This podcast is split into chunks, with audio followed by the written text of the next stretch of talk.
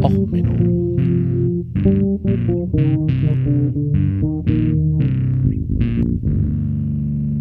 Der inkompetente Podcast über Dinge aus Militär, Technik und Computer, die so richtig in die Hose gingen.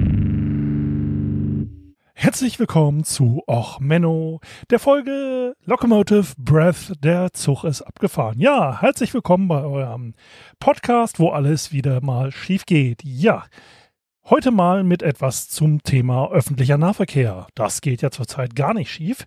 Ähm, ja, um ehrlich zu sein, ich bin auch so ein bisschen ähm, zurzeit ein bisschen im Stress. Äh, man macht ja nebenbei, denn äh, wenn man so viel Zeit hat, noch ein paar IT-Lehrgänge und irgendwie äh, habe ich jetzt gar nicht so viel Zeit gehabt, um mal ein Thema vorzubereiten. Also hole ich mal was aus dem Archiv, was ich irgendwie gefühlt seit einem Jahr auf dem Zettel stehen habe, wo ich immer mal ein Thema drüber machen wollte.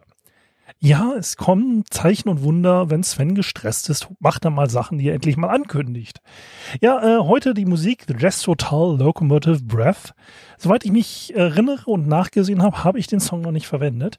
Ähm, ich liebe den Song. Ähm, guckt euch das Live-Video an, das ich rausgesucht habe. Allein der Auftritt ähm, über ein Militärflecktarn-Hemdchen äh, dann noch irgendwie ein äh, mittelalterlich anmutendes Renaissance-Fair Narrenkostüm drüber zu zie äh, ziehen und dabei dann äh, die Querflöte zu spielen. Das ist, das hat schon was. Das muss man schon mal lassen.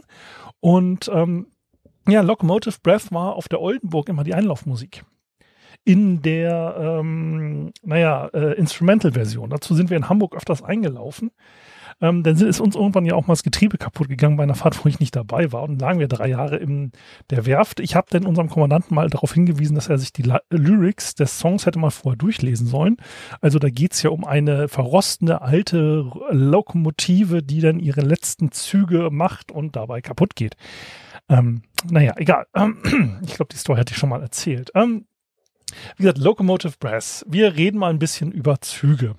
Ich meine, jede Nation hat ja das Problem. Man hat ähm, irgendwann mal angefangen, Gleise in die Pampa zu legen und wollte dann immer den Verkehr verbessern. Man kann es natürlich jetzt so machen wie die, ich sag mal, Australier, die dann verschiedene ähm, Formate sich hingelegt haben, die bis heute übrigens noch ähm, dabei sind, versuchen ihre Schienen abzudaten, weil sie halt einfach alle möglichen Formate da in die Pampa gelegt haben. Deswegen ist in Australien bis heute auch kein durchgehender Schienenverkehr möglich. Ähm, oder die Briten, die halt alles ähm, ja privatisiert haben. Und da fängt unsere Geschichte an. Ich rede jetzt mal über so ein paar Hochgeschwindigkeitszüge. Ich könnte jetzt über den ähm, ICE mich auslassen, darüber reden, warum es auch 2020 die Bahn bei neuen Zügen immer noch nicht hinkriegt, äh, behindertengerecht äh, Züge zu kaufen. Aber das wäre langweilig. Ich meine, jeder von euch flucht über die Deutsche Bahn, also diejenigen, die Bahn fahren. Ähm, und dass jemanden, der auf dem Boden liegt, nochmal nachtreten, das ist ja irgendwie nicht mein Stil. Ähm, also, ähm, ich rede jetzt auch nicht über äh, Magnetschwebebahnen, äh, wo man in zehn Minuten vom Frankfurter Flughafen, also in der Innenstadt, also wie der, ne, also in Bayern und überhaupt und in zehn Minuten. Ähm, nee, das mache ich jetzt auch nicht. Das wäre auch zu einfach. Ähm, wir gucken mal, wie sich dieses Hochgeschwindigkeitsproblem in anderen Nationen abgesetzt hat. Gut, die Franzosen haben einfach, also na gut, die Franzosen haben was anderes gemacht, da kommen wir. Aber sie haben zurzeit den TGW, einfach schnurgerade Strecken, Hochgeschwindigkeitszug, gut. Die Japaner, Hochgeschwindigkeitsstrecken, Zug, gut. Und es ist relativ einfach, etwas schnell zu beschleunigen, wenn man die Strecke relativ gerade macht. Die Briten haben sich gedacht, naja, mit unseren alten Schienen das Ganze privatisiert und wir wissen immer nicht so genau, wem gehört eigentlich welches Schienenstück. Hm, da jetzt neue, also das, nee, ach, wir bauen einen Zug, der darauf spezialisiert ist, auf schlechtem Untergrund ähm, zu fahren. Das war der Advanced Passenger Train. Die Advanced Passenger Train wurde ähm, 1948 erstmal angedacht. Und ähm, man hat halt 1970 dann angefangen, naja, wir forschen mal äh, vernünftig Und äh, man hat sich halt überlegt, okay, wir müssten halt immer äh, uns in die Kurven legen, wie so Motorradfahrer. Da haben sie 1964 äh, die ersten Versuche gemacht mit ähm, Highspeed, quasi Frachtzügen. Und man hat dann immer weiter gebaut mit aktiver Neigungstechnik. Und daraus war dann halt der Advanced Passenger Train sollte kommen. Also wie gesagt, wir haben 1964 hat man die Forschung angefangen und ja, die äh, 1971 rum hatte man die ersten Experimental-Züge und man hatte dann verschiedenste, naja, Entwicklungsstufen. Und es dauerte und dauerte und dauerte. Und man kam dann irgendwann mal ins Testen und zwar irgendwann in den 1980er Jahren. Und da stellte man fest, naja, ähm, an sich, das Ding funktioniert ganz gut. Außer, dass dann so ein bisschen, naja, die Passagiere ein bisschen seekrank werden durch das schnelle Neigen, weil man hat das Computer kontrolliert, alles perfekt. Ja, und ähm, das nächste Problem war, dass, ähm, naja, wenn der Zug in einer po Computerfehler hatte, dann blieb dieser Wagen in einer Position einfach mal hart stehen. Und man hat dann halt erstmal versucht, okay, ähm, wir kriegen das irgendwie ähm, irgendwie gefixt und 85 hat man dann irgendwann gesagt, okay, wir lassen es mal komplett, ähm, weil da auch die Versuchswagen mehr oder weniger stehen geblieben sind. Also man hat da 20 Jahre dran rumgeforscht. Das Schöne ist, Großbritannien hat mittlerweile ein Hochgeschwindigkeitsneigezugsystem, das äh, zwischen Glasgow und also irgendwo da oben rumpendelt. Man hat es nämlich gemacht. Man hat nämlich die Patente, die man entwickelt hat, an eine italienische Firma verkauft. Und diese italienische Firma hat es dann endlich mal geschafft, einen funktionierenden Zug auf diesem Konzept zu bauen, die jetzt ähm, in Großbritannien auf den Schienen unterwegs sind. Gut, kann man machen so. Gut, man kann es natürlich auch so machen wie die Amerikaner und die Russen, weil die haben Tim Taylor Mentalität. Ja, einfach mehr Power ist mehr besser. Und getreu dem Motto, mehr Power ist mehr besser, ähm, hat man sich überlegt, okay, wie kriegt man es hin, einen Zug möglichst schnell zu machen? Also so ein Dieselantrieb, der ist ja schon laut an der Strecke, aber das ist noch nicht so richtig Power. Wenn man mehr Power will, braucht man ja ne, mehr schnell. Heißt natürlich mehr Jet-Turbine. Natürlich, logisch. Ne? Also wenn ich was schneller machen will, mache ich halt so ein paar Düsenjets dran. Und deswegen haben sie die M497 Black Beetle entwickelt, 1966. Und da haben sie dann die ersten Versuche mitgemacht mit zwei General Electric J, äh, J4719 Turbinen. Die sind normalerweise ähm, verbaut in der äh, Boeing B47 äh, Stratojet in der B36 Peacemaker, in unserem beliebten Saber, den wir schon mal hatten, und auch im Tornado verbaut. Und diese Jet-Turbinen, davon hat man zwei Stück genommen, hat es oben auf einen Zug draufgesetzt und hat es damit hingekriegt, den Zug auf knapp 300 kmh, 295 kmh zu beschleunigen. Mit 51 Tonnen Gesamtgewicht. Und es war relativ leicht zu bauen, dieser Prototyp, relativ billig. Man hatte ja, ne, man hatte Zug, man hatte verfügbare, militärisch verfügbare Jets. Ähm, man hat aber festgestellt, naja, hm, irgendwie kommerziell erfolgreich ist das nicht. Weil viel Sprit für viel Geschwindigkeit ist wieder so diese Raketengleichungsproblematik. Musst du mehr, ne, willst du schneller fahren, musst du mehr Sprit mitnehmen musst du mehr Sprit mitnehmen, hast du mehr Gewicht, wirst du langsamer. Und ähm, ja, da hat man dann halt erstmal das auf den ähm, Boden der Tatsachen belassen und gesagt, okay, funktioniert nicht so gut. Da hat man dann mit dem LIRMF, der Linear Induction Motor Research Vehicle, hat man ähm, versucht, ähm, naja, man möchte halt mit Magneten noch ein bisschen rumspielen.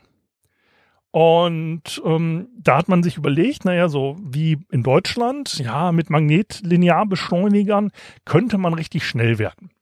Aber da man diese Magnete noch nicht so in Kontrolle hatte, hat man sich überlegt, naja, gut, wir wollen den Rest schon mal testen. Also das Schnellwerden klappt noch nicht, aber wir wollen den Rest testen. Also hat man sich ans, an den Prototypen auch noch ein paar Jet-Triebwerke ähm, dran geschnallt und hat das Ding beschleunigt.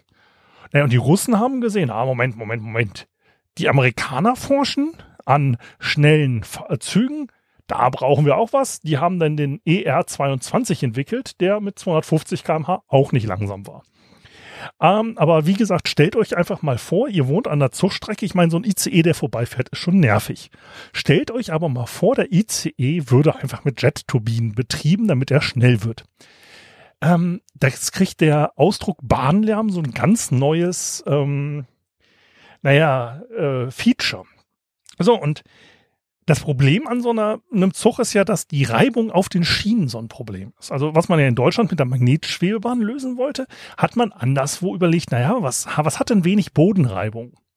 Ja, sacre bleu, genau, das Hovercraft.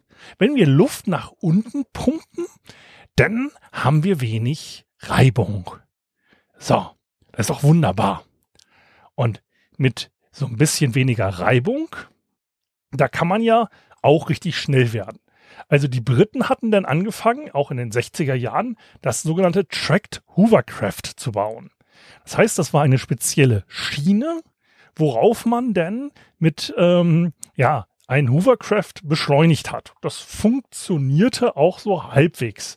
Die Schienen existieren übrigens bis heute immer noch, so teilweise. Ähm, ja, und das hat soweit funktioniert. Naja, so ein paar Jahre hat man damit rumexperimentiert. Ähm, das Problem war halt auch, es war laut. Und es waren halt, sobald es kleine Unebenheiten in der Schiene gab oder ähnliches, ähm, hatte man halt auch wieder Luftverlust und man hatte dann technische Probleme. Aber die Franzosen sahen diese Entwicklung und dachten sich, oh, sacre bleu, haltet mal unser Baguette, äh, wir Okay, ich lasse die französischen Akzente. Die haben sich dann nämlich hingesetzt und haben in 1963 das futuristischste und geilste Equipment gebaut, was je auf einer Schiene unterwegs war. Glaubt mir, ich mache auch ein ähm, Bild davon als Episodentitel. Es ist einfach nur geil. Es ist einfach nur genial. Sie haben sich dann hingesetzt und haben den Aerotrain entwickelt äh, und haben dort sich überlegt, okay, wir haben die Überlegung, Jet macht schnell, Luft macht wenig Reibung, kombinieren wir mal beides. Sie haben dann eine Teststrecke ähm, gebaut von knapp sieben Kilometern, die übrigens bis heute auch noch teilweise steht. Ähm, und hat dann noch einen zweiten äh, Teststrecke 1969 gebaut, ähm, parallel zu der ersten Strecke, aber aus Aluminium, um noch besser die Reibung zu verbessern.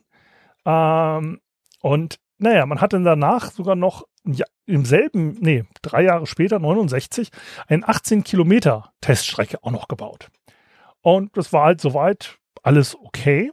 Man hat halt nur festgestellt, dass es an sich funktioniert und ähm, es ist halt nur bockenlaut. Und ähm, der Hauptentwickler, Jean Bortin, der starb leider auch an Krebs und dann wurde das ganze Projekt so ein bisschen ähm, eingestellt. Also die Firma existiert bis heute und sie sind immer noch in einem Forschungsbusiness tätig, aber hauptsächlich jetzt im Defense-Sektor. Ähm, aber wie gesagt, diese äh, Forschungsstrecke existiert übrigens bis heute.